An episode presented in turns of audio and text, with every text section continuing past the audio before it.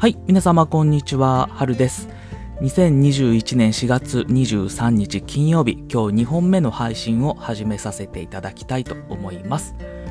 今日2本目の配信は何の話をさせていただこうかと思った時にですね、えー音声配信のネタに困った時に私がやっていたことということでお話をさせていただこうかなというふうに思います。あの私はですね、音声配信、あの去年の12月、えー2020年12月からスタートさせていただいてまして、累計で174本、これで175本目かな、になると思うんですけど、それぐらい配信をさせていただいてます。で、ほぼほぼ平日配信ですね。ちょっと土日は育児の関係でなかなか、えー収録できる時間が取れないので、平日配信してるんですけど、まあ、それで今続けることが方法できていますと。で、正直ですね、その今日ネタないなっていう日もまあまああったんですよね。なんですけど、まあなんとかこう、ここまでやれることが、続けることができてきまして、で、その時にネタに困った時に、あ、この3つを結構頻繁にやってたなっていうのがあるので、今回はその3つの方法をお話をさせていただきたいと思います。あの、音声配信頑張りたいんだけれども、なかなかネタ作りちょっと困ってるっていう方がいらっしゃれば、あの、参考になる回かなと思いますので、ぜひ聞いていただければ幸いです。で、まず、えーその3つの方法をお話ししたいと思うんですけど、1つ目が散歩をする。2つ目が他の人の音声配信を聞く。3つ目が読書をしてその気づきをメモするというこの3つになります。でそれぞれ、えーどういうことかお話ししたいと思うんですけれども1つ目の散歩をするですね。これは一番この3つの方法の中で一番良かったかなと思ってるんですね。もうパソコンの前に、えーなんかいて座ってちょっと煮詰まってしまった時に、まあ、とりあえずちょっと外出ようと。歩こうってことで散歩をし始めたのがきっかけなんですけど、まあ、その散歩をするっていうのが非常に効果があったんですよね。何かこうあの何もかんなんかいろいろ考えてて何も思いつかない時に散歩に行くとなんかふっとこう考えが浮かぶ時があるんですね。結構その割合が多かったかなと思っています。で調べてみるとあの歩行瞑想っていうような言葉があるぐらいあの散歩には効果があるみたいなんですね。で歩行瞑想って何かっていうとあの歩くことに、えー集中すると。今歩いているこの時っていうところに心を持ってくる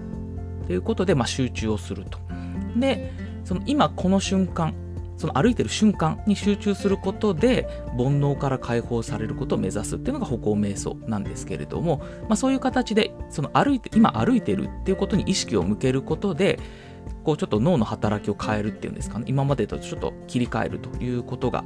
大事かなと、まあ、それによってふとした瞬間にアイデアが出てくるっていうのがあるかなと思うんですね。で私の場合はだいたい30分ぐらいですね。30分から1時間ぐらい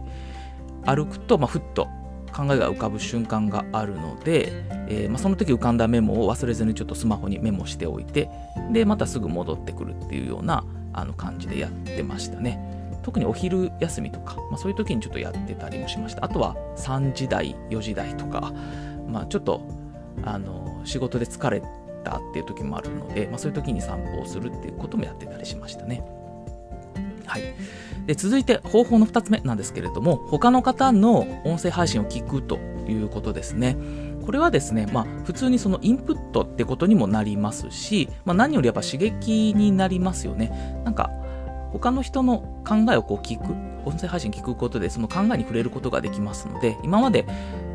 こういう考えしたことなかったなっていうような視点を手に入れられることがあるかなと思います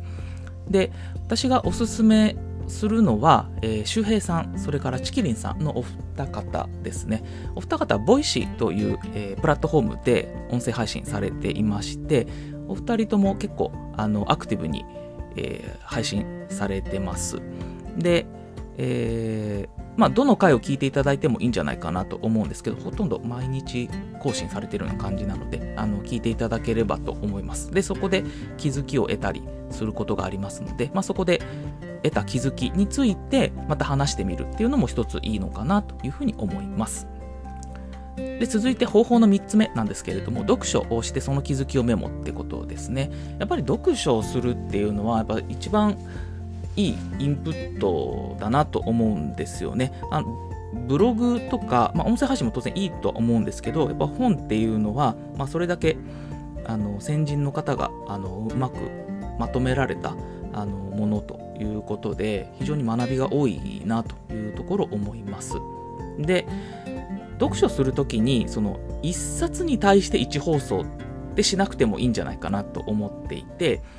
ちょっと読んでみて例えば1章なら1章読んでみてでそこであこういうことか気づきがあったっていうことを配信しても全然いいんだと思うんですそれかもうこのフレーズ気に入ったとかいうことで話してもいいんだと思うんですよねとにかくその心を動かされたことについて話すのがいいんじゃないかなと思っていて、まあ、それが自分のアウトプットとして有用でもありますし、まあ、そういう放送を私は聞きたいなと思うんですよね。なんか皆さん、あの、音声配信されてる方、聞いていただいてる方多いと思うんですけど、何かこう、なぜそこに心を奪われたのかとか、そういう話をなんか聞きたいなっていうのが結構あってですね、単純にその、こういう論文でこんなことがありましたとかそういうのも有用でいいんですけどなんかその方独自の視点っていうんですかね。そういうのが聞ける放送ってなんかすごいいいなって思ったりしてなのでその自分がなぜそこにあピンときたのかっていうのかなんか反応があったのか自分の心が動いたのかっていうのを話してくれるっていうだけでもなんかいい放送なんじゃないかなというふうに思ってます。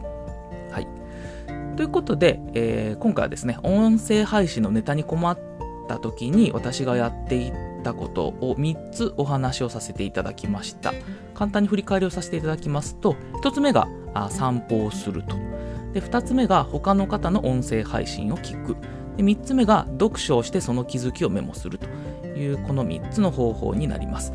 で、この方法はですね、音声配信に限らずですね、まあ、ツイットでもそうですし、ブログのネタでもそうですし、あの使えるかなと思いますので、何か情報発信されてる方はあの参考になるかなと思いますので、ぜひ取り入れていただければいいかなというふうに思います。それでは、えー、今回の放送はこれで以上とさせていただきます。どうも聞いていただきましてありがとうございました。